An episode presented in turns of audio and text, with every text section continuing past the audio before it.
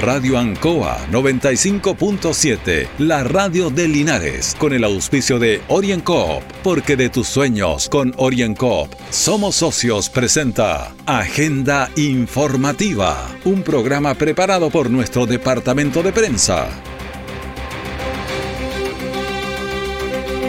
Bienvenido a Agenda Informativa de este día, viernes 25 de junio, junto a don Carlos Agurto de la coordinación y a través de todas las plataformas digitales de Radio ANCOA. En Linares se conmemora el Día de los Pueblos Originarios. Alcalde más gremio de la Comisión Colectiva lideran eh, manifestación para bajar el impuesto específico. Hoy se inaugura un nuevo albergue en nuestra ciudad. detalle de este y otras informaciones en Agenda Informativa. Querida familia, brindo por nosotros y nuestros logros, por nuestra panadería, la que a punta de esfuerzo hemos hecho crecer y que hoy después de tres años estamos abriendo un nuevo local. ¡Eso! Salud también por mi socio, porque cuando más lo necesité, siempre creyó. Salud por mi socio Orienco. ¡Salud! Pide tu crédito micro y pequeña empresa OrienCop y siente cómo te brindamos el apoyo que necesitas para hacer crecer tu negocio. OrienCop, Cooperativa de Ahorro y Crédito. Siempre en el lugar donde se produce la noticia están los equipos de prensa para que usted se informe primero. Agenda informativa. Y comenzamos agenda informativa de este día, viernes 25 de junio, en un contacto con el diputado Jaime Naranjo. ¿Cómo está, don Jaime? Muy buenos días, don Julio. Un gusto saludarlo a usted como también a toda la gente que nos está escuchando a través de Radio Ancoa. Bueno, vamos a ir tocando temas inmediatamente legislativos. Primero, ¿qué pasa con el salario mínimo que debería estar ahí, que ha tenido algunos inconvenientes y va a pasar a la comisión mixta? ¿En qué va eso?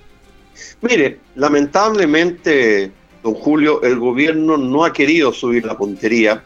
Nosotros creemos que es extraordinariamente bajo, insuficiente esos 10 mil pesos que está ofreciendo y tanto el Senado como la Cámara de Diputados rechazamos el monto y ahora esperamos en la comisión mixta poderlo resolver. Nosotros insistimos que el monto debiera ser una cifra cercana a los 500 mil pesos, partiendo de que hoy día la ayuda estatal que se entrega a través de la puerta del IFE son 400 mil pesos líquidos.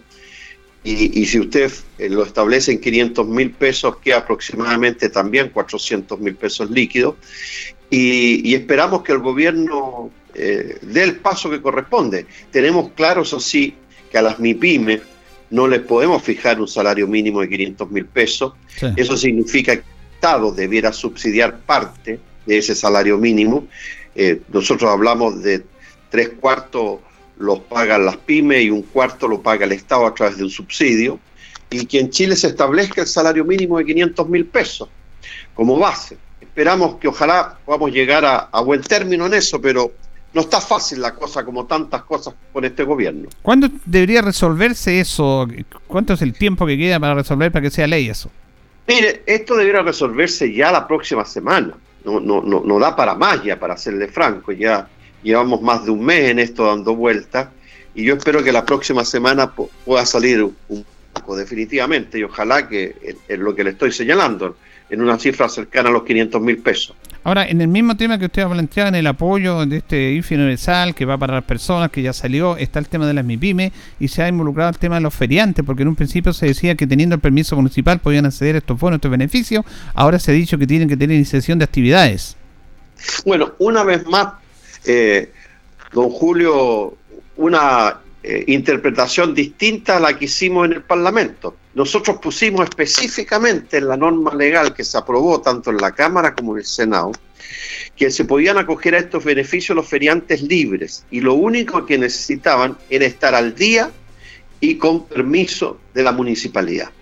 Y, y, en ninguna parte, en ninguna parte se estipulaba que tenían que tener iniciación de actividades. Pues bien, el gobierno hizo una interpretación a la pinta de él, porque no se puede decir de otra manera, y ahora dicen que los feriantes para poder acogerse al beneficio tienen que tener iniciación de actividades.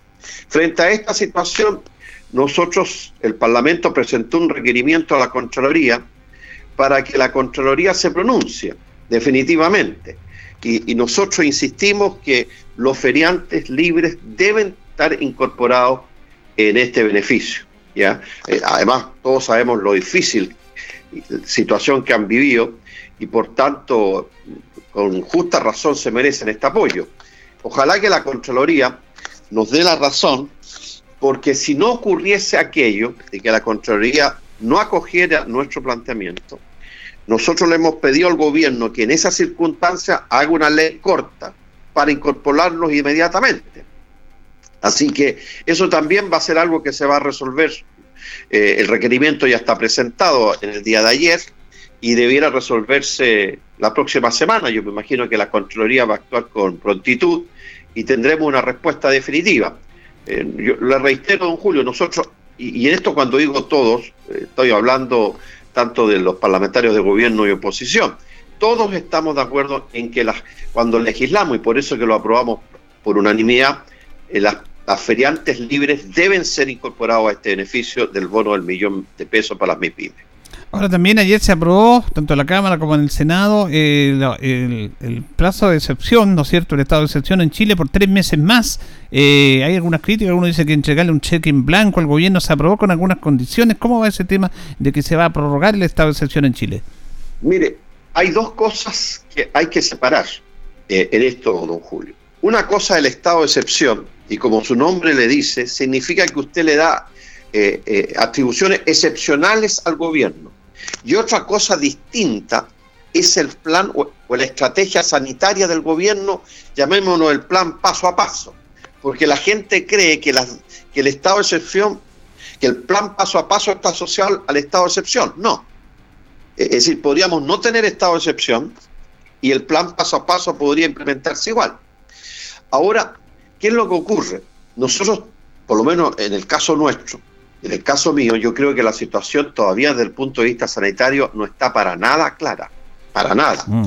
Y por tanto, me parece una irresponsabilidad, una irresponsabilidad de que el día de mañana, por nosotros no aprobar el estado de excepción, se genere una cierta dinámica en el país que pueda indicar un aumento excesivo de contagiados y de muertos el día de mañana. Yo por lo menos no eh, caer ni asumir eh, eh, ni tener parte de esa responsabilidad. En esto creo que hay que actuar con responsabilidad política y responsabilidad como autoridad. Y me parece que eh, la UDI, que, votó en contra de mantener el estado de excepción, me parece que está viviendo un momento muy interno ellos, con el gobierno, muy complejo, que yo espero que lo puedan resolver, porque es como una pelea de, un matrimonio, de, de pareja. Yo creo que requieren una terapia de pareja.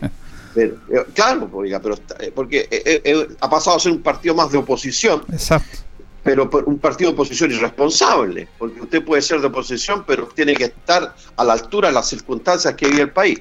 Ahora, por cierto que el ministro, tanto el Interior y el ministro de Salud, se comprometieron a flexibilizar ciertas cosas del plan paso a paso, como tiene que ver con los toques de queda, como que tiene que ver con las cuarentenas, y nosotros depositamos esa confianza en el gobierno que se va a flexibilizar aquello, pero que se requiere el estado de excepción en la circunstancia que estamos. Ahora usted mismo es testigo, entró esta famosa cepa Delta nueva, eh, que, es bastante compleja porque la, la, vacuna que tenemos puesta no le hace efecto. Entonces, todos los que estamos vacunados, eh, resulta que frente a esta nueva cepa, la defensa que tenemos no es tan eh, relevante.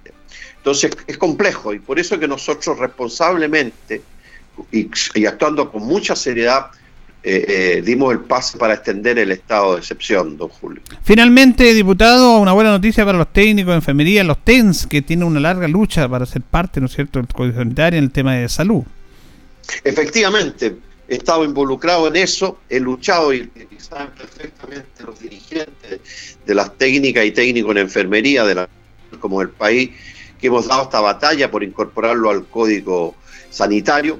Eh, felizmente ayer dimos un paso eh, importante, don Julio, incorporarlo, pero aún queda pendiente eh, que el gobierno mande una indicación para poder establecer claramente sus funciones y sus mejoras laborales. porque aprobamos algo que quedó con una pata coja, es decir, lo incorporamos a los equipos de salud, pero como no, nosotros no tenemos atribuciones legislativas para eso, la tiene el Ministerio de Salud y el Ejecutivo, de establecer eh, las funciones y las mejoras laborales que ellos van a tener. El ministro en, su intervención en la sala dijo que lo iba a hacer, que se comprometió olvidemos que en octubre del año pasado dijo lo mismo y, ya vamos en julio de este año. Nosotros esperamos que ojalá podamos terminar de una vez por todas con esta legítima aspiración que tienen las técnicas y técnicos en enfermería de estar incorporados a los equipos de salud con las atribuciones y, las funciones específicas bien claras. Así que creo que es una buena noticia para ellos, por cierto que sí, es un paso importante, claro que es un paso importante, pero ahora hay que cerrarlo bien con estas indicaciones que el Ejecutivo quedó de enviar. Y lo otro, don Julio, eh, que lo dijo usted en titulares, está en la Comisión de Hacienda de la Cámara de Diputados estudiándose y, estamos viendo cómo hacerlo, la rebaja del impuesto específico. Eh, mm. eh, eso es una discusión que está instalada y hay que ver cómo se implementa. Porque no olvidemos que el impuesto específico que ingresa a las arcas fiscales, don Julio, sirve mucho y ayuda mucho para apoyar y, financiar todas las políticas sociales que se realizan a través del gobierno. sí, son, son 2.300 millones de dólares, pero el tema está, diputado, que los pagan algunos nomás y las grandes empresas no los pagan. Ese es el tema también. Por, eso estamos viendo cómo corregir esas distorsiones eh, y, que algún beneficio también le llegue al resto de los chilenos. Pero, pero es una materia que, hay que saber abordarla porque, como les digo, eh, con esos eh, ingresos que son parte de las arcas fiscales, se hacen muchas políticas sociales. Entonces, hay que irse con, con cuidado ahí, por decirlo de alguna manera. Pero, pero está en, tabla, está en discusión y yo creo que va a haber una respuesta positiva de cómo lo abordamos este impuesto específico.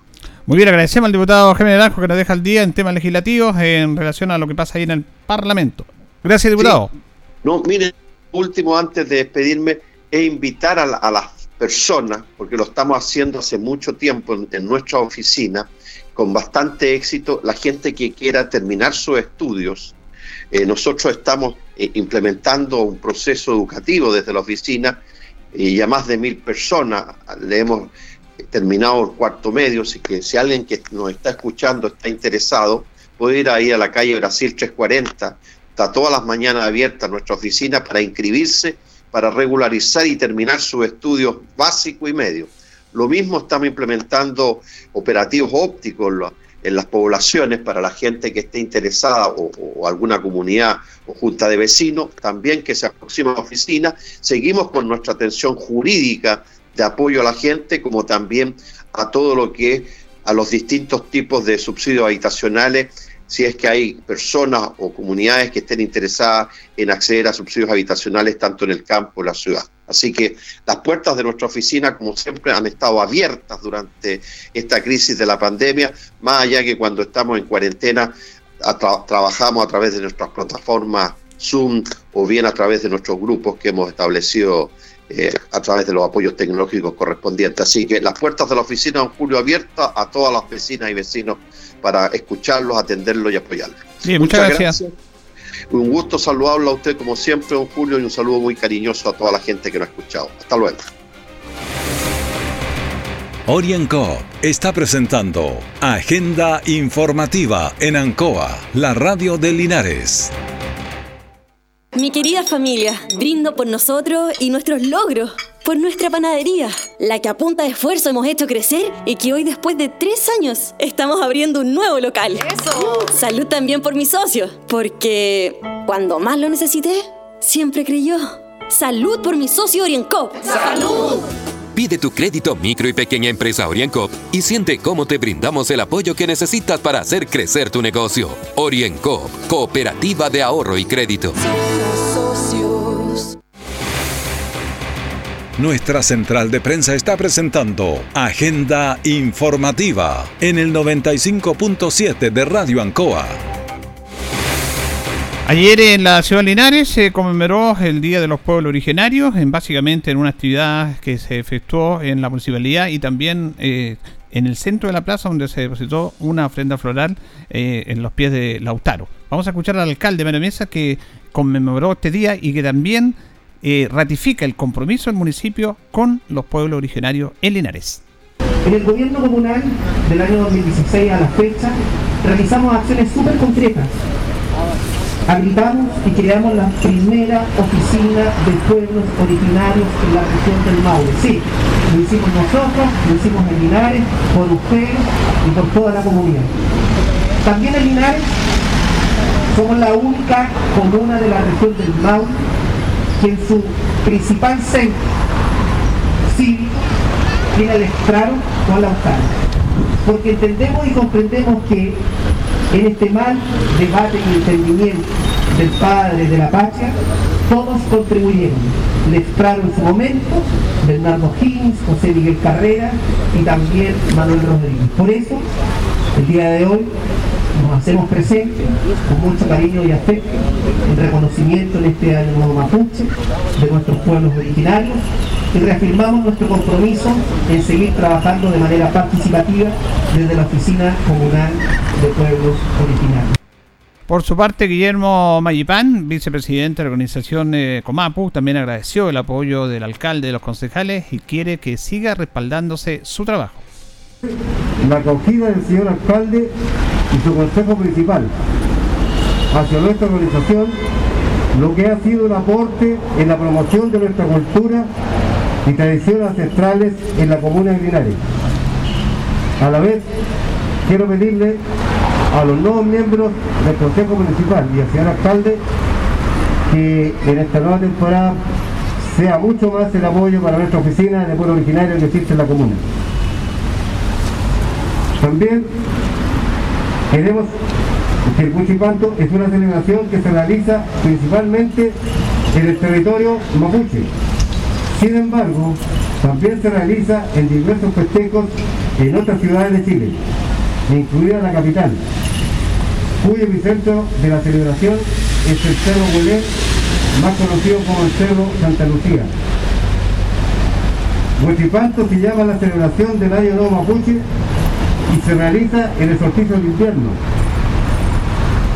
entre el 21 y 24 de junio, que en español significa la nueva salida del sol, y es uno de los días más sagrados para nuestro pueblo mapuche. En la conmoción del pueblo mapuche, nuestros antepasados se plantearon el desafío de descubrir y comprender los fenómenos físicos que ocurren en el universo y la naturaleza. Ahí fue donde descubrieron la noche más larga del año y cómo a partir de ella el resto de los días se hacen más largos y las noches más cortas. Además, conforme a nuestra ciencia central, se puede determinar la fecha del Huachipantu guiándose por las señales de las estrellas, la luna, las plantas y el sol.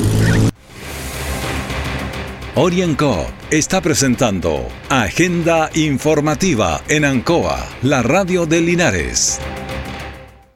Mi querida familia, brindo por nosotros y nuestros logros, por nuestra panadería, la que a punta de esfuerzo hemos hecho crecer y que hoy después de tres años estamos abriendo un nuevo local. ¡Eso! Salud también por mi socio, porque cuando más lo necesité, siempre creyó. Salud por mi socio Orienco. ¡Salud! Pide tu crédito micro y pequeña empresa OrienCop y siente cómo te brindamos el apoyo que necesitas para hacer crecer tu negocio. OrienCop, Cooperativa de Ahorro y Crédito. Todo el acontecer noticioso del día llega a sus hogares con la veracidad y profesionalismo de nuestro departamento de prensa. Agenda informativa. Molestos los empresarios del transporte señalaron que el alza de los combustibles cumple 30, 30 semanas consecutivas. Los dardos se dirigen al impuesto específico que se empezó a aplicar hace 35 años para reparar carreteras y caminos desde el terremoto de San Antonio, pero que ahora en pandemia es insostenible. Por esto, como una irónica celebración, se recordó a cumplir 30 semanas consecutivas de alza de combustible con una torta ahí entre los presentes. Vamos a escuchar a Julio Zúñiga, propietario del taxi Bueno, que se refiere a esta situación. Nosotros lamentablemente hace unos meses tuvimos que traspasar, tuvimos durante 7 años con una tarifa de 1.500 pesos que ya nos fue imposible mantenernos. Llegamos a 2.000, que es una tarifa también razonable, pero no hemos pensado en volver a subir porque tampoco nosotros entendemos la población, entendemos a nuestros usuarios que es un costo diario, mucha gente diario usa taxi, no una vez, a veces cinco veces, no le podemos volver a traspasar a castigarlo. pero ahora que el gobierno, de una vez por todas, después de 30 años, eh, toma la decisión de rebajarnos el impuesto específico, por último, a la locomoción, lo que es taxi buses, taxi colectivo, y nosotros que somos taxi básico, turismo y ejecutivo, y poder eh, estar un poquito más holgados. El alcalde Mario Mesa también se refirió a este tema del impuesto a la subida de los combustibles durante 30 semanas y el impuesto específico. Esta es la 30 semanas consecutiva y por eso, irónicamente, tenemos esta torta, porque durante 30 semanas ha aumentado considerablemente el valor de los combustibles en nuestro país y particularmente también en nuestra ciudad tienen un valor referencial. Este impuesto específico a los combustibles nace en el año 86 para reconstruir Chile, las carreteras producto de este terremoto.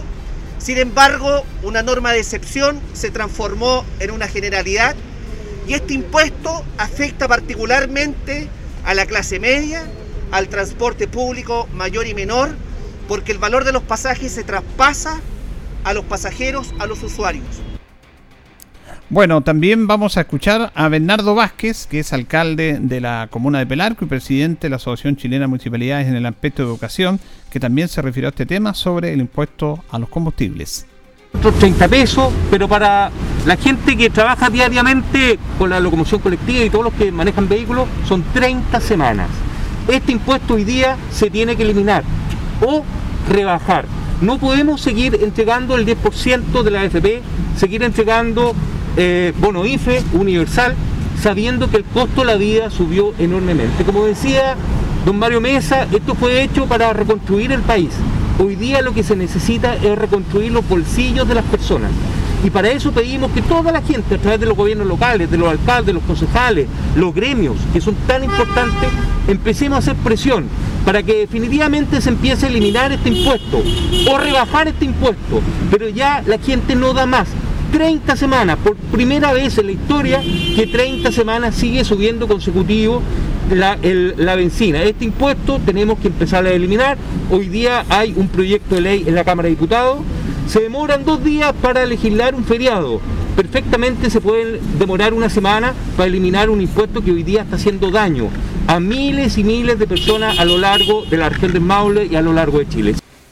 También vamos a escuchar a Leonardo Pavés, él también es dirigente de la agrupación taxista de acá en nuestra comuna de Linares, que están preocupados por esta situación. Esto nos está afectando mucho. Desde febrero hasta ahora ha subido 200 pesos la locomoción, la benzina. ¿ya? Así que toda la locomoción estamos con ese dilema. Echamos 10 mil pesos y ahora estamos echando 15 mil pesos diarios. El 50% más el 50% más, ¿ya?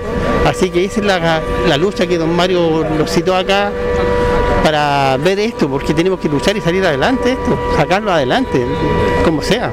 Son 30 semanas consecutivas que ha estado subiendo. 30 semanas consecutivas que ha estado subiendo y nosotros, gracias a Dios, ha subido un poquito el trabajo, no le vamos a negarlo, ya ha subido un poquito el trabajo, pero igual hay taxis, hay colegas que no dan, por ser el mismo colectivo, no le alcanza. A los colectivos no les alcanza. Incluso hay colectivos que están haciendo de taxi. Por esa razón. ¿Ya? Y otra de las causas también que están llegando muchos autopiratas. Ese es un tema permanente, un dilema que tienen ustedes. Y justamente yo quería acercarme a la radio de ustedes, hablar con don Raúl si existe alguna posibilidad de llegar como gremio, porque ahí están pasando problemas muy que incluso hay autos piratas que están llegando y se le ha arrancado con la mercadería a las personas. Eso, eso queremos solucionarlo nosotros. ¿ya? son responsables, saben a dónde le puede reclamar el pasajero. Claro, nosotros estamos acá, nosotros tenemos un punto y tenemos un gremio que estamos forzando con este fin, de bajar el impuesto específico, ¿ya? Y también ordenar un poco el transporte público acá de, taxi y colectivo. Y, la verdad que es súper complejo todo. Primero, el impuesto específico, eh, si no estuviera el impuesto, la, benzina costaría la mitad. La mitad. Y además que a las grandes empresas le devuelven el impuesto. Le devuelven el impuesto. Si incluso el gobierno, según día, eh, excusado por ahí unos políticos, que los políticos son para eso, para entretener a nosotros, digamos la verdad. ¿sí? ¿Ah? Porque no, no quiero expresarme más feo, ¿ya? Así que ellos son los que tienen, no, se dice con el royal, con el royalty, que podemos bajar un poco el impuesto, sacar un poco específico, ese es cuento de todo, de siempre, de siempre. A su vez, César González, representante de la agrupación de taxibuses San Ambrosio, manifestó que es lo que ellos están pidiendo. La verdad que hoy en día estamos atados de manos eh, a gente poco. Ha sido el usuario que toma la locomoción por esta pandemia, este, este golpe de que sigue subiendo los combustibles ha sido bastante duro, ha sido bastante amenazante para la destrucción de la locomoción, la destrucción de la locomoción mayor y menor, los colectivos, todo, o sea, aquí, aquí sufrimos todo, porque no podemos traspasarle esto nosotros al usuario. Bueno, también él se refirió a la situación dramática que están viviendo justamente Taciusa San Ambrosios. Algunos han quebrado, algunos ya se han ido. ¿Y cuánto tiempo más pueden soportar esta situación? ¿No está César González hoy? Vamos con César González 2. Simplemente la quiebra. Pues nosotros éramos, en nuestra asociación éramos 57 socios y hoy día quedamos 21. Esa es la mejor respuesta. Hartos se han ido. Y muchos han quebrado. La verdad que muchos han quebrado. Hay gente que ha quebrado, hoy día estamos quedando los que no tenemos otra cosa que hacer, lo que sabemos hacer la locomoción, nos gusta la locomoción, nos gusta lo que hemos hecho por años, nuestros padres nos enseñaron a hacer esto y es lo que muchos de nosotros creemos. Nuestros padres nos enseñaron a hacer algo y eso es lo que seguimos haciendo. Pero hoy día ha sido fuerte, muy fuerte, jamás pensamos que llegara a esto y vemos que esto tampoco es a corto plazo. ¿Cuánto tiempo más pueden soportar ustedes como agrupación esta situación? Yo creo que cuando uno tiene compromiso, eh, siempre quiere seguir luchando para poder salir adelante. Pero cuando se nos van cerrando las puertas, eh, tiene que llegar un momento que tenemos que cerrar. Así como lamentamos nosotros la, la, ida de muchos colegas de nosotros que decidieron irse, vender lo poco y nada que tenían, eh, quebraron. Así de simple. Y hoy día hay muchos de ellos que antes eran propietarios de los buses, hoy día andan trabajando un colectivo, andan trabajando un taxi de conductores. Así de simple. O sea, esa es la realidad que no que creemos nosotros y que la ciudad no quede mañana. Si mañana la ciudad se va a la locomoción, va a llegar una empresa del gobierno y va a decir estas son las reglas y, eso va a tener que ser, ¿no? Pues, ¿Y quién les va a decir que no? La, la electromovilidad la vienen promoviendo en gran manera, o sea, nosotros llegar a la electromovilidad, invertir 200 millones de pesos en un bus para poder cobrarle una tarifa de 450 pesos, ridículo, o sea, no, no va a poder ser.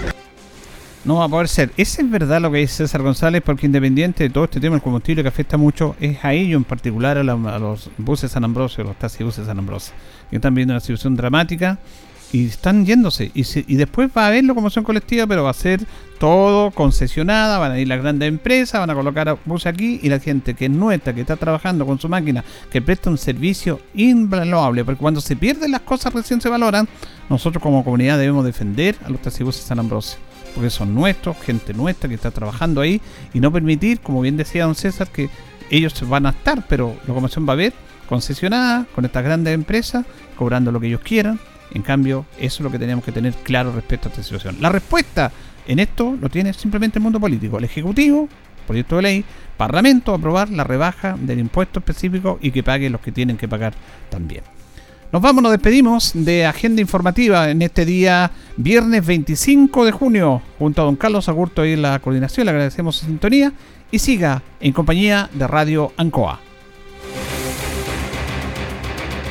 Radio Ancoa 95.7, la radio de Linares, con el auspicio de OrienCoop, porque de tus sueños con OrienCoop somos socios, presentó Agenda Informativa, todo el acontecer noticioso del momento preparado por nuestro departamento de prensa, Radio Ancoa, por la necesidad de estar bien informado.